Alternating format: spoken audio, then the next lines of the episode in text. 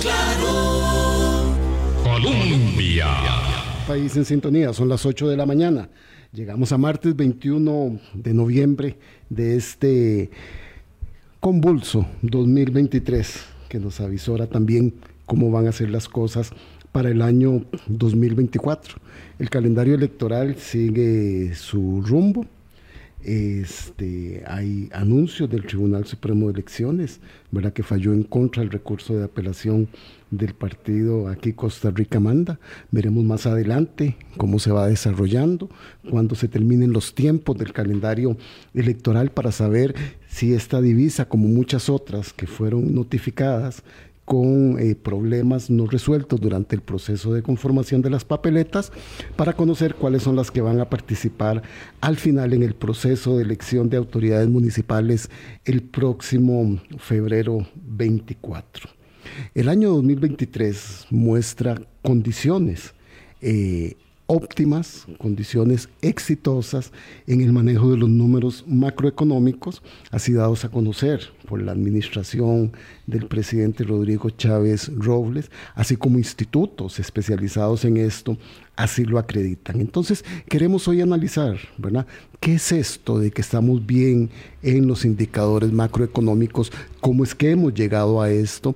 ¿Qué beneficios le da esto a la economía nacional? A la ciudadanía qué desafíos de la proyección macroeconómica tendremos para el próximo año 2024.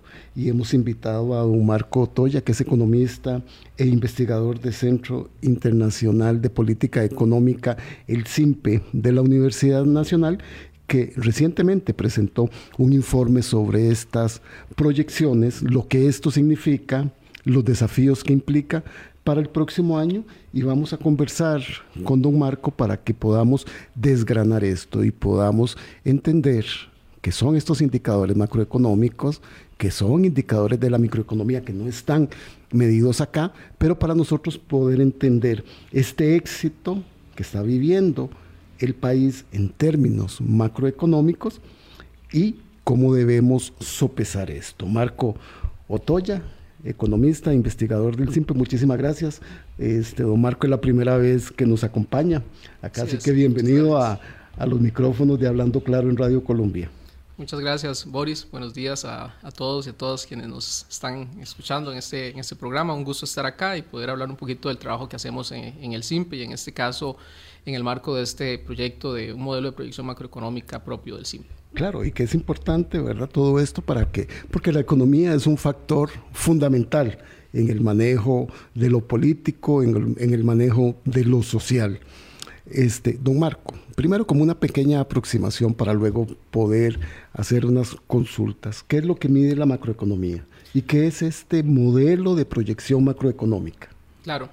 La macroeconomía, al fin de cuentas, de lo que se encarga es de lo que llamamos pues, los economistas de los grandes agregados macroeconómicos, es decir, de estudiar el crecimiento de un país, por ejemplo, a través del PIB, que es el Producto Interno Bruto, es decir, la producción total, el valor total de la producción de bienes y servicios que se produce en un país, también medir la inflación, es decir, ese crecimiento generalizado en el nivel de precios, entender sus causas, también eh, otros macroindicadores como el tipo de cambio o las tasas de interés. Básicamente la, macroeconomía trata de analizar y medir estos elementos, estos, grandes cuatro componentes. ¿Y para qué sirve? ¿Para qué sirve medir estos cuatro elementos? Los volvemos a repetir, tasas de interés, tipo de cambio, inflación y crecimiento económico. Correcto.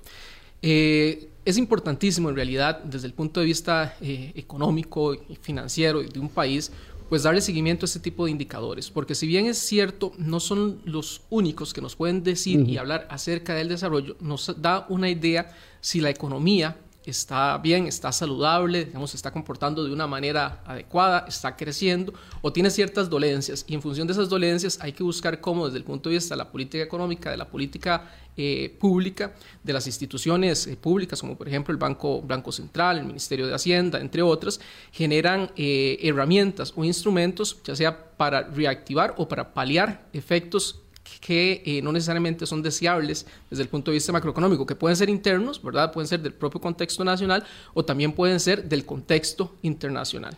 O sea, que esta, esta información que deriva de la macroeconomía ayuda a la elaboración, fabricación, recomposición o reacomodo de políticas públicas. Correcto, es fundamental para la toma de decisiones, ¿verdad? No solo en, materia de política eh, económica, es decir, no solo en materia del gobierno, del sector público, sino también del sector privado o incluso de los hogares o las familias domésticas. Si yo tengo conocimiento de cómo se va a comportar la tasa de interés, por ejemplo, el próximo año, eso me va a ayudar a eh, tomar decisiones de inversión, adecuadas. Si tomo un crédito para comprar un vehículo, una, una casa, o si como eh, empresa o el sector privado este, llevo a cabo un emprendimiento, ¿verdad? O una actividad este, económica privada. Claro, es esa información que no solo le sirve al sector público, le sirve también a todas las personas en la toma de decisiones. Es correcto. Un ejemplo, por ejemplo, con el tipo de cambio, que el tipo de cambio ha estado estable y a la baja durante casi todo el año. Claro. Eh, tener una idea, por ejemplo, del próximo año, si vamos a tener una relativa estabilidad en el tipo de cambio, hay que entender que el, tipo de cambio eh, en términos generales es muy difícil predecir porque obedece un poco a, muchas condiciones del, mercado, ¿verdad? hay muchas condiciones particulares, pero tener una idea si va a existir una fuerte volatilidad o una relativa estabilidad es importante porque eso puede eh, tener efectos en la inversión en el sentido de si puedo endeudarme en dólares o eh, en colones, ¿verdad? Cuando hago un análisis de comprar un vehículo o una, una, casa, casi siempre me ofrecen tasas de interés en colones y tasas de interés en dólares. Si el tipo de cambio es relativamente eh, bajo y la tasa de interés es relativamente bajo, puedo hacer un ejercicio que me ayude a entender si es más eh, factible endeudarme en dólares o endeudarme, por ejemplo, en, en colones. Derivemos este ejemplo en algo también que, que afecta toda la economía que es el precio con el que se compra la gasolina. Bueno, entonces, si el tipo de cambio está bajo, Recope va a utilizar menos dólares para la compra, eso va a incidir en el precio final de la gasolina, sus derivados y de todos los productos que tienen que hacer uso de estos derivados y de la gasolina en el mercado. Claro, e-, ese ejemplo... Eso es lo que le ayuda a uno como para entender en una política pública. Correcto. Ese ejemplo eh, es importantísimo porque incluso explica uno de los vientos a favores que hemos tenido eh, eh, este, este año, ¿verdad? El hecho de que tengamos un tipo de cambio bajo, lo que implica es que cada vez que necesitamos ir al mercado internacional a adquirir combustible, ¿verdad? En este caso, combustible determinado. Sí, que debe ser la factura más alta que pagamos. Eh, es parte de, las facturas más altas que pagamos, pues implica que cada vez tenemos que dar menos colones por cada, por cada dólar para ir al mercado internacional y comprar eh, producto terminado, gasolinas, diésel, entre, entre otros. Entonces, eso implica que en el precio final al consumidor, el costo o, o el precio final al usuario de las gasolinas, del diésel, entre otros, es mucho menor que si tenemos un contexto de tipo de cambio elevado. Don Marco, y expliquemos ahora qué es el crecimiento económico, cómo es que se mide y para qué sirve esa medición. Claro, eh, fundamentalmente el crecimiento económico lo medimos a través del PIB, que es el Producto Interno Bruto, es ese valor total de lo que producimos en, un país. O sea, todo lo que producimos en un país, tanto en términos de bienes eh, y servicios, tanto en bienes exportados, en, en servicios que damos en las zonas francas, entre otros, se, suman para tener una idea de cuánto vale esa, esa producción. El hecho de considerar eh, o tener una idea de si estamos creciendo anualmente, porque lo que medimos es la variación del, del, mm. PIB, lo que nos dice es si la economía está exportando más, está vendiendo más, está entonces en función de las diferentes ramas de las actividades económicas, por ejemplo, generando muchísimo más empleo o dónde se está generando ese, ese empleo. Por ejemplo, al inicio del año veíamos... Eh, sectores como las zonas francas, que eran las, las áreas que estaban creciendo activamente y era donde se estaba concentrando probablemente la generación en alguna medida del empleo, mientras que en otras zonas más, más domésticas, ¿verdad? De, de, o actividades más domésticas, había más bien una, una, disminución, digamos, de esa actividad económica. Entonces, el, tener una idea de cómo va creciendo la actividad económica nos da una idea si se están generando eh, empleos, si estamos generando exportaciones, si las empresas están produciendo eh, más bienes y servicios. Eso es un poco lo que nos lleva a medir el PIB también. Y nos permite poner foco en las áreas que están creciendo y en las que no, que ahorita lo vamos a ver. 5,3 eh, eh, sería el crecimiento económico de Costa Rica en este 2024. Creció mucho más de lo que se tenía previsto inicialmente. Eh, igual con las, con las proyecciones del Banco Central de Costa Rica. ¿Qué significa en términos prácticos y en qué le beneficia al país y a su población un crecimiento económico de 5,3% este año 2023, que es reflejado como un éxito del manejo económico de la administración?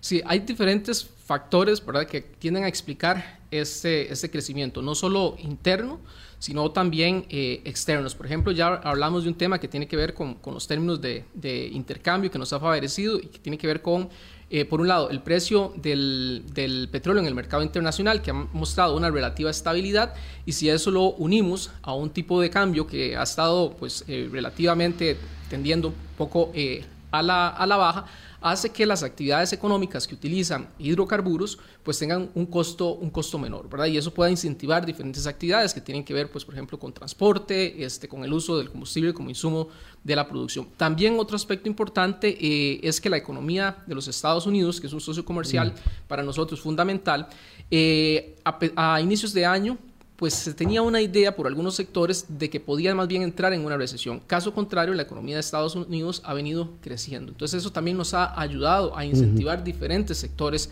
de la, eh, de la economía. Lo vimos, turismo, por ejemplo. Por ejemplo, turismo, pero también lo vimos por el lado de las, de las zonas francas, ¿verdad? En las cuales pues también ha habido una, una actividad económica importante, ligada, por ejemplo, a la industria de software, dispositivos médicos, entre otras pero eh, también en este último trimestre lo estamos viendo asociado, un crecimiento asociado al sector eh, interno, eh, construcción privada principalmente, con algunos proyectos importantes en Guanacaste y otros pues fuera, digámoslo así, de, la, de la, zona este, del área metropolitana, ¿verdad? Por ejemplo, carretera pues a a, San Ramón, que estamos teniendo ahí en Grecia un proyecto pues importante. De, dos proyectos bastante grandes. Correcto, dos proyectos de infraestructura bastante este, importantes, ligados también a zonas francas, y eso pues motiva ese crecimiento económico. Eso nos da también la posibilidad de estar generando muchísimo mayores empleos, porque cada actividad económica genera también diferentes encadenamientos productivos. Es decir, si yo, yo como persona pues consigo empleo, ¿verdad? Estoy empleado, pues voy a tener eh, a través de mi salario pues recursos para reactivar otras actividades económicas, ¿verdad? Para ir al supermercado, para salir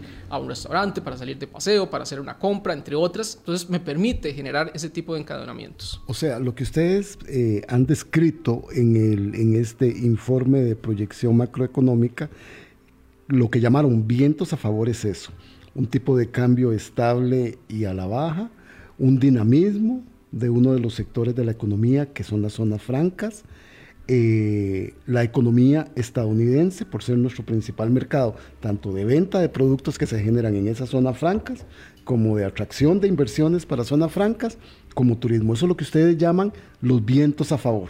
Correcto.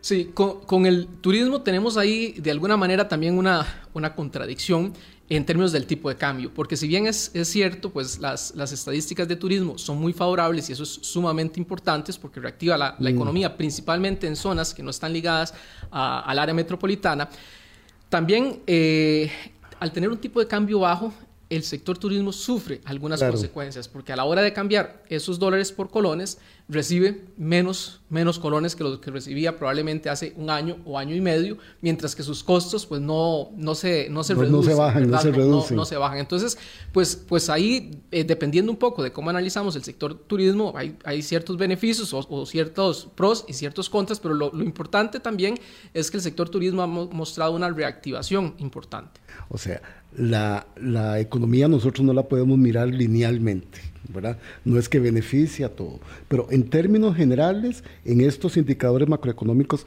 hemos estado bien. Inflación baja, inflación negativa tenemos, ¿verdad? Que ese es otro de los indicadores que miden ustedes, el tipo de cambio y el crecimiento económico, más no así las tasas de interés. ¿Por qué si estas condiciones son favorables no le permiten a la economía una reducción de las tasas de interés que cobran, que cobran para préstamos, que se cobran para inversiones. Este, ¿Qué es lo que está sucediendo allí? Claro. Esto lo... Y lo que se paga también por, por ahorros. Así es. Esto lo, voy a ligar con eh, el tema que mencionó al inicio, que es eh, la inflación. En términos generales, en, Costa Rica, pues eh, la inflación ha estado muy, muy relacionada con transporte y alimentos. Entonces, los productos que le generan una alta volatilidad a los precios o al índice de precios o a, ese, a esa inflación que nosotros denominamos es el transporte y alimentos, que ha venido mostrando una relativa baja en los últimos, eh, en los últimos meses. Si nos vamos a agosto, julio del año pasado, teníamos un nivel de inflación bastante elevado que alcanzó casi hasta el, 12%, ¿verdad? Eh, ¿Cuál fue una de las medidas que tuvo que tomar el Banco Central para contrarrestar esa, esa inflación? Pues aumentar las tasas de interés y particularmente la tasa de política monetaria, que es una guía, digámoslo así, para el sistema bancario nacional. Entonces, para contrarrestar la inflación, es decir, para reducir la demanda, porque al fin de cuentas la inflación es un fenómeno que se genera por un aumento en la demanda, en donde la producción no puede responder de una manera este, acelerada. Por ejemplo, si yo voy a la feria del agricultor, ¿verdad? Y hay una demanda, por ejemplo, en diciembre muy alta por productos como, como papa, como la carne de cerdo, entre otros, pues el precio de ese producto tiende a subir porque no hay, no, la, producción no responde o no puede responder. No hay tanta cantidad. A una alta demanda, ¿verdad? Entonces, para tratar de frenar ese aumento en la inflación, pues los bancos centrales lo que tienden a hacer es utilizar el mecanismo de tasas de interés. Entonces, la tasa de interés aumentó y de hecho, pues llegó en este caso la tasa de política monetaria a niveles bastante eh, elevados y eso repercute en las tasas de interés del sistema bancario internacional. Es similar lo que hace, digamos, Estados Unidos en, este momento, que de hecho pues mantiene todavía tasas de interés bastante eh, elevadas y eso es una señal también para nosotros de que hay que ser precavidos, por un lado, en, digamos, en la forma en la cual vamos a ir reduciendo pues la tasa de política monetaria, por eso eh, en este mm. estudio no observamos que vaya a haber para el próximo año, pues eh, digamos, bajas importantes en la tasa de política monetaria, sino bajas muy graduales, tal vez de, de, 0.25 puntos porcentuales, para eh, también mantener controlada la inflación, pero también mantener controlado de alguna manera el tipo de cambio, porque uno diría, bueno, el mm. Banco Central pareciera que está también muy, muy conforme, se siente muy cómodo. Claro, es que está llenito de dólares, según ha informado. así, así el banco tiene bastantes dólares ahí en reservas. Sí, y lo que pasa es que si comenzamos a bajar la tasa de interés, dado que Estados Unidos no, no prevé una baja importante, entonces podríamos tener una, una, fuga de capitales, es decir, quienes vinieron a invertir con sus dólares los cambiaron por colones porque vieron que el premio por invertir en colones era importante, podrían llevarse, si bajamos la tasa de interés de manera muy acelerada, esos, eh, cambiar nuevamente esos dólares, llevárselos de la economía y bueno, revertir ese, esa baja en tipo de cambio. Una pregunta recurrente, don Marco, es, ¿por qué si estamos teniendo una inflación baja en este momento negativa, la gente no siente en el día a día que esa inflación la ve reflejada en el, en el precio, de los, de, en el costo de los precios que está adquiriendo. Claro. Como, como mencionaba, la, la inflación se, inicialmente, las, la, la, caída en términos generales del, del, de la inflación había estado explicada por temas que no necesariamente dependían de los combustibles ni de los alimentos. Entonces eran, eh, por ejemplo, componentes como eh, los costos de un paquete turístico.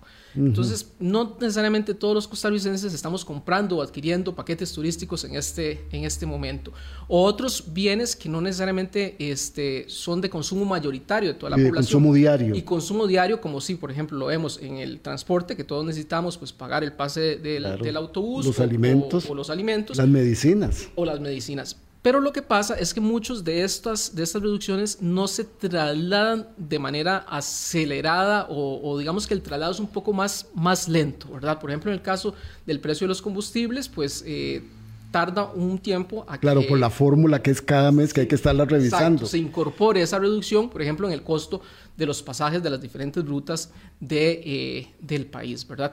Lo que sí es cierto es que en alimentos sí se comienza a notar, pues ya, digamos, un pequeño respiro al bolsillo de los costarricenses, dada, digamos, la, la, reducción que viene teniendo, por lo menos en el último trimestre, que es donde se marca una importante reducción. Ya, ya se está marcando una tendencia a la baja.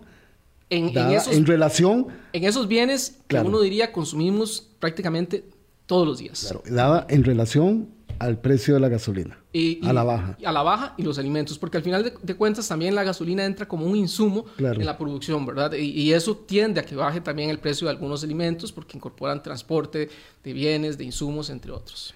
2023, dice el informe de proyección macroeconómica del CIMPE de la Universidad Nacional, estuvo marcado por vientos favorables.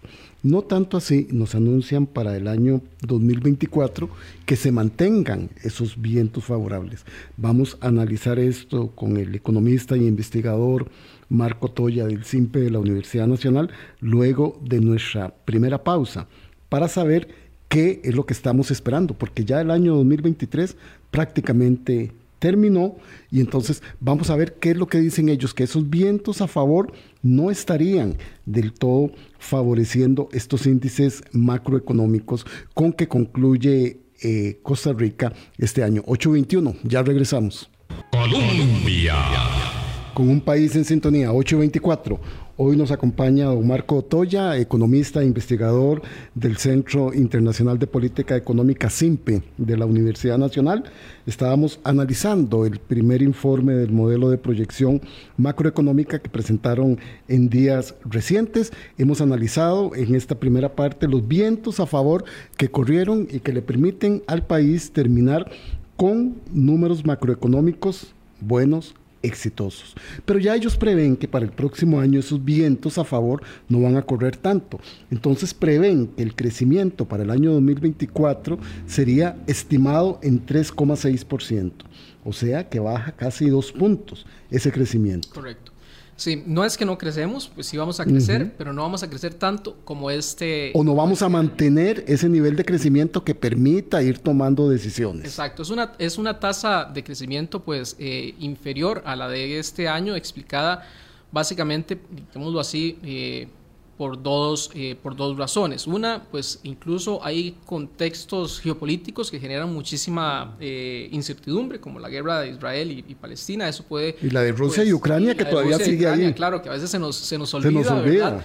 Pero también eh, tiene un foco importante, eso puede continuar teniendo repercusiones en los mercados internacionales, en el aumento en el precio, pues, por ejemplo, de, del petróleo a, a, futuro. Entonces, esos riesgos geopolíticos siempre están, están ahí presentes y en términos generales la economía eh, global también perfila un menor crecimiento, ¿verdad? De, de, por ejemplo, de los socios comerciales importantes, como la zona del, del euro, incluso eh, en, mismos Estados Unidos, ¿verdad? Claro que son nuestros mercados. Que son nuestros mercados.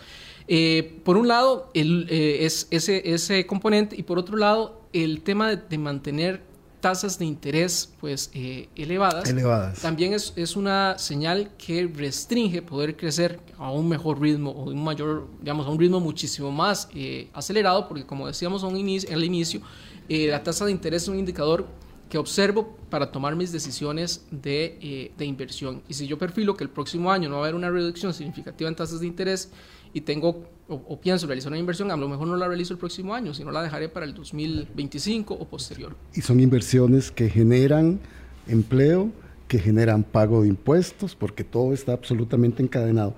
Que la previsión que tenga ese informe del SIMPE de la Universidad Nacional de crecimiento de 3,6 no significa que se va a hacer. Pueden haber variables que determinen hacia el alza o hacia la baja ese indicador. Correcto. Como, como todo, eh, en economía hay muchos factores que nosotros pues, no podemos controlar porque no trabajamos como, como en ciencias como, como en un experimento, ¿verdad? Que podemos controlar. Eh, así que incluso este ejercicio, pues pensamos también actualizarlo cada, cada trimestre y puede ser que, que estos eh, indicadores pues muestren una mejora, ¿verdad? O muestren una variación también hacia, hacia la baja. el otro tema, tal vez importante resaltar, tiene que ver con la inflación, que si este año va a cerrar eh, vamos a cerrar con una inflación cercana eh, a 0%, ¿verdad? Es decir, no vamos a tener prácticamente inflación.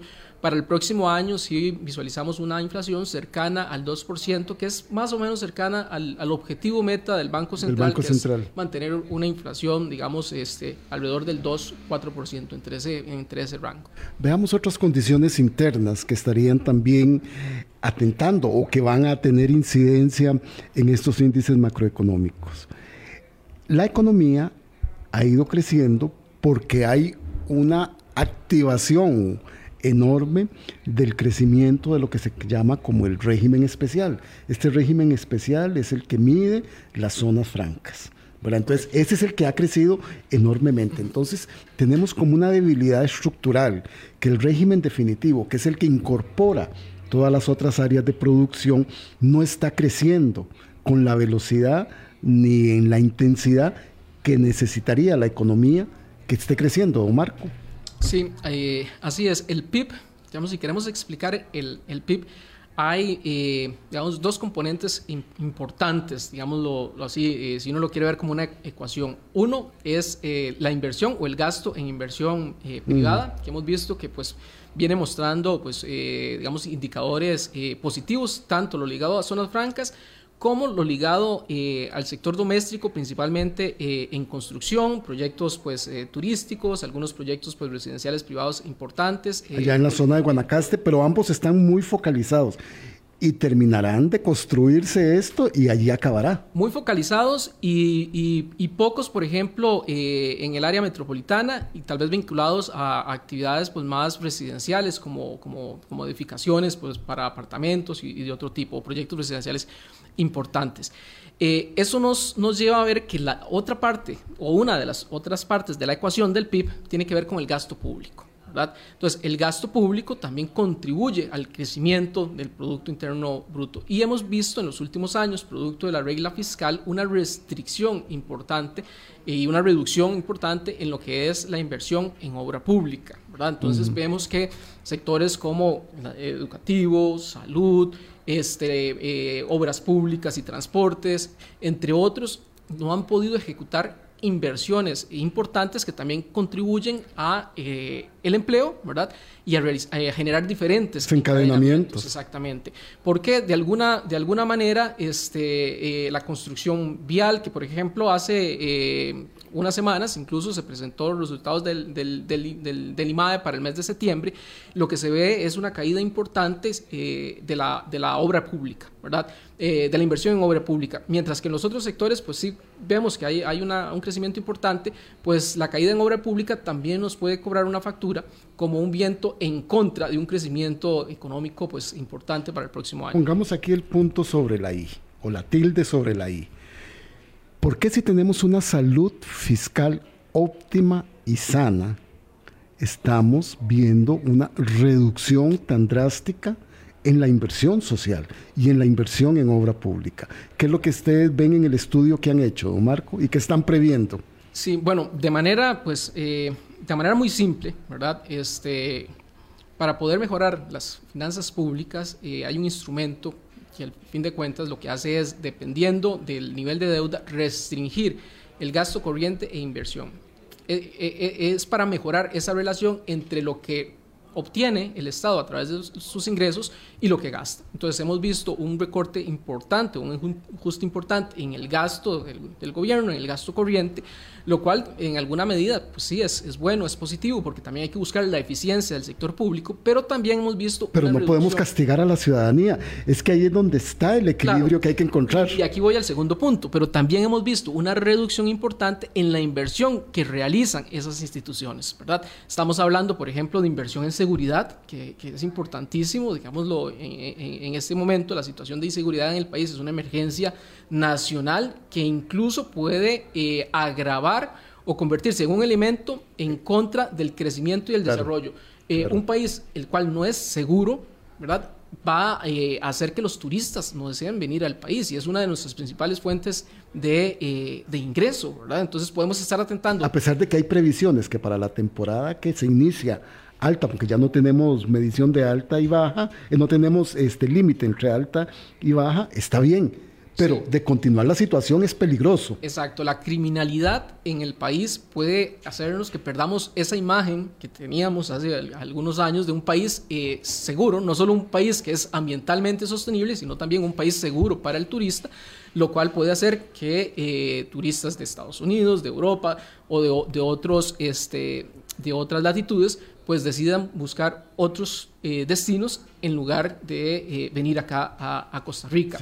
La inversión en carreteras, en obra pública, el mantenimiento de las carreteras cantonales, eh, incluso rural, rurales, se ha visto muy afectado también por esta restricción. Claro, y a pesar, y a pesar de que está aprobado el segundo préstamo del BID cantonal, que como se cumplió con éxito el primero, se dio el segundo y hay esos recursos para atender esa obra en los territorios. Así es.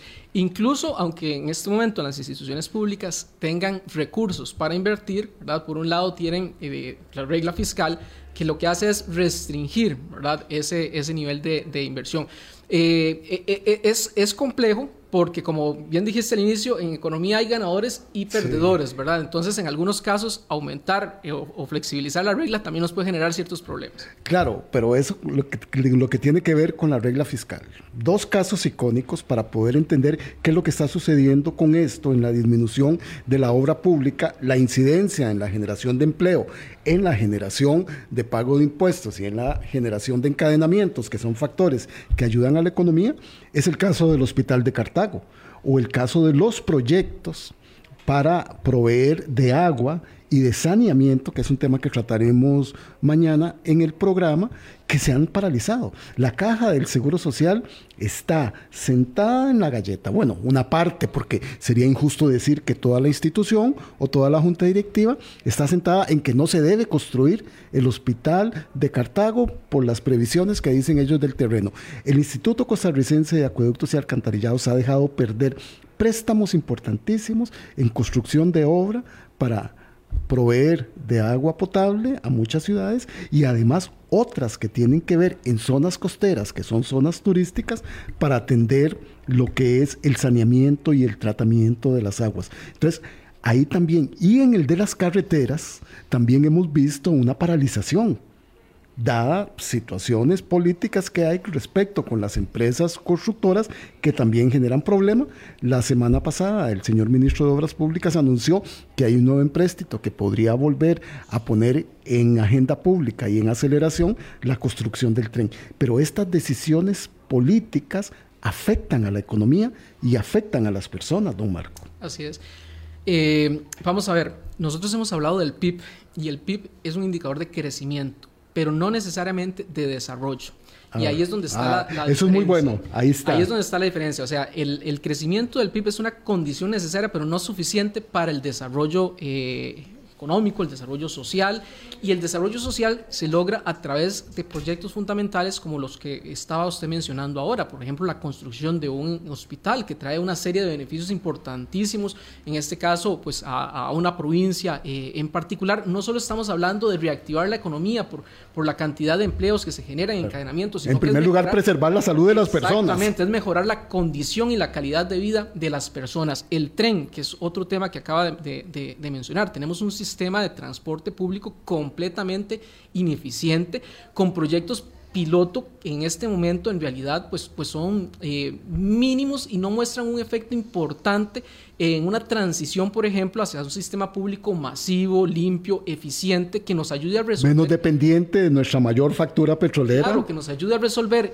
el problema de la dependencia de los hidrocarburos, pero también otra serie de problemas que nos generan un costo. Por ejemplo, eh, el, el hecho de desplazarnos hasta San José y perder una hora y media o hasta tres horas al, al, día, ¿verdad? Eso afecta la productividad de las personas, la salud de las personas, el ambiente por la mayor cantidad pues, de, de emisiones. Entonces tiene un costo que no necesariamente lo, lo, estamos viendo todos los días, ¿verdad? O sea, no se lo cobramos a nadie, pero tiene un costo importante como sociedad. También el tema de la educación, en la medida en que dejamos de invertir en educación, tiene un efecto a mediano, corto, mediano y largo plazo eh, importantísimo, ¿verdad? Entonces, todos estos proyectos en los cuales el Estado tiene una función importante como constructor o promotor, ¿verdad? Este, tal vez no como constructor necesariamente, pero como promotor, como de impulsor. Este tipo, impulsor de este tipo de, de, actividades, impactan directamente en el desarrollo social, que es lo que al final de cuentas eh, el costarricense quiere ver. O sea, cómo realmente veo ese crecimiento económico, ¿verdad? Que me dicen que es positivo, cómo lo veo. Derivado en mi vida. Exactamente. Entonces también son vientos en contra internos, las restricciones que nos está imponiendo, que le está imponiendo a las instituciones públicas, la regla fiscal y las decisiones políticas de paralización de obra pública, es también un viento que este, sopla en contra de la economía. Eh, exacto. Termina eh, afectándonos ese otro componente importante de, la ecuación que es el desarrollo eh, social eh, poder garantizar un mejor nivel de, vida a las personas, ¿verdad? La regla fiscal nos está complicando hacer eso desde el lado o desde el punto de vista de, la inversión eh, pública. el PIB no tiene que ver necesariamente con el desarrollo humano. Ahí quedamos en esta parte. El, el, estudio también tuvo un apartado especial sobre los impactos que tendría la venta del Banco de Costa Rica. ¿Cuáles serían, antes de irnos a la, a la, pausa, don Marco, cuál sería este, la situación que estamos enfrentando en este momento con una decisión que pareciera seguir persistiendo del gobierno de don Rodrigo Chávez de la venta del Banco de Costa Rica? Sí, nosotros lo que buscamos fue hacer un análisis, eh, o sea, que este modelo que estamos desarrollando en el SIMPE nos permita también hacer análisis sectorial, porque nosotros trabajamos diferentes temas de la política económica y quisimos incluir, bueno, cuál podría ser el efecto de la venta de un activo pues, eh, estatal eh, importante. importante dentro de, de las finanzas públicas. Entonces el modelo nos permite pues ver cuál puede ser eh, el aporte de la venta de ese activo y su efecto, su impacto en el mediano o largo plazo.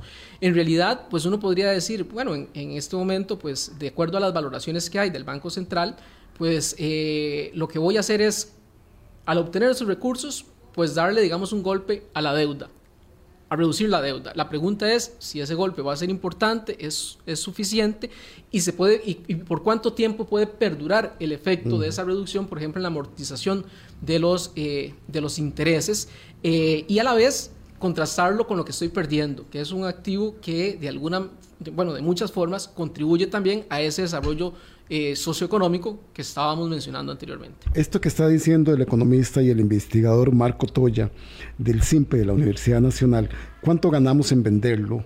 ¿Cuánto? ¿Qué impacto tendría este en el pago de la deuda y por cuánto podría persistir? Es lo que vamos a ver después de nuestra última eh, pausa comercial. Son las 8 y 40, ya volvemos. Colombia país en sintonía. 8.43. Regresamos al programa de hoy que nos acompaña el investigador y economista Marco Toya del CIMPE de la Universidad Nacional. ¿Cuánto cuesta el Banco de Costa Rica si lo queremos vender? ¿A qué precio sería lo justo venderlo en el caso de que esa sea la decisión, don Marco? Claro, eh, vamos a ver, lo justo es relativo, ¿verdad? Claro. eso es como cuando yo tengo una casa y para mí el precio justo pues está en función de, muchos eh, elementos, ¿verdad? Incluso no solo de su valor de mercado, ¿verdad? Hay aspectos hasta, hasta a lo mejor eh, sentimentales y demás tomar en cuenta. Yo no quisiera venderlo a su valor más alto. El Banco Central de Costa Rica ha hecho una, una valoración de que eh, el valor de, de, este conglomerado del Banco de Costa Rica anda alrededor de los 1.803 y los 2.453 millones de dólares. Nosotros lo que hacemos es tomar el, el, escenario más optimista en el que lo podamos ver, digamos, vender en, eh, por ese valor que, que, que, son los 2.453 millones de dólares, que es alrededor de un 3,6% del, del PIB, es decir, colocar el banco en su, en su, su valor más, más alto sin embargo, también hemos escuchado este, montos todavía inferiores que reducen ese valor hasta un 20%. ¿verdad? Menos que eso. Y la pregunta acá es, bueno, entonces, este, a lo mejor este escenario que estamos haciendo con el valor más optimista, ¿verdad? si lo hacemos con el valor más pesimista que podamos tener, todavía los efectos van a ser muchísimo menos en, eh, en las finanzas públicas. Claro, ni usted, ni yo, ni los que nos están escuchando, ni creo que todos juntos tenemos esos 2.453 millones de dólares que vale el Banco de Costa Rica. ¿Qué significa ese 2.6 o 3.6% del PIB? Que, le, que, nosotros con la venta del Banco de Costa Rica lo abonemos a la deuda que tiene el Estado costarricense. ¿Significa algo? ¿Pellizca algo? ¿Significa algo? Sí, en el, en el muy corto plazo, digamos que uno podría decir, pues tiene un efecto importante positivo porque nos permite reducir esa, esa relación deuda-PIB, que en este momento está en el 62.1% y nos permite bajarla al 58,5%, ¿verdad? Es decir, alrededor de, de, de 4%, de 4 puntos es lo que nos permite reducirla. Pero eh, el efecto importante hacia adelante lo vemos con eh, el pago de interés, es decir, qué tanto va a reducirse el pago de interés. Y nosotros estimamos, por lo menos para los primeros eh, tres años, del 2024 al 2026, eh, algunas, algunas bajas que podríamos obtener de esa reducción en el pago de intereses que andan en el 0.3%, 0.2%. Y, en términos de esos números tan grandes en, en relación, porque no, no lo podemos nosotros magnificar, ¿significa algo eso? En el corto plazo uno podría decir, bueno, puede ser eh, importante, yo sé que es como meterle un pellizco, digamos, a las finanzas públicas, pero podría ser importante para mostrar, digamos, mejores indicadores en la parte eh, fiscal, porque al final lo que estoy haciendo, perdón, es reduciendo la carga mm. de, eh, de, intereses. Sin embargo, hay otros elementos que hay que tomar en cuenta. Por ejemplo, el Banco de Costa Rica tiene lo que llamamos cargas fiscales, que es que a partir de sus utilidades se destinan recursos para otras instituciones públicas que también tienen un impacto importante en el desarrollo social. Antes de llegar a eso nada más, don Marco, yo quería decirle, obviamente dice usted que en el corto y en el medianísimo plazo podríamos tener algunos resultados, pero eso si la deuda no sigue creciendo. ¿verdad?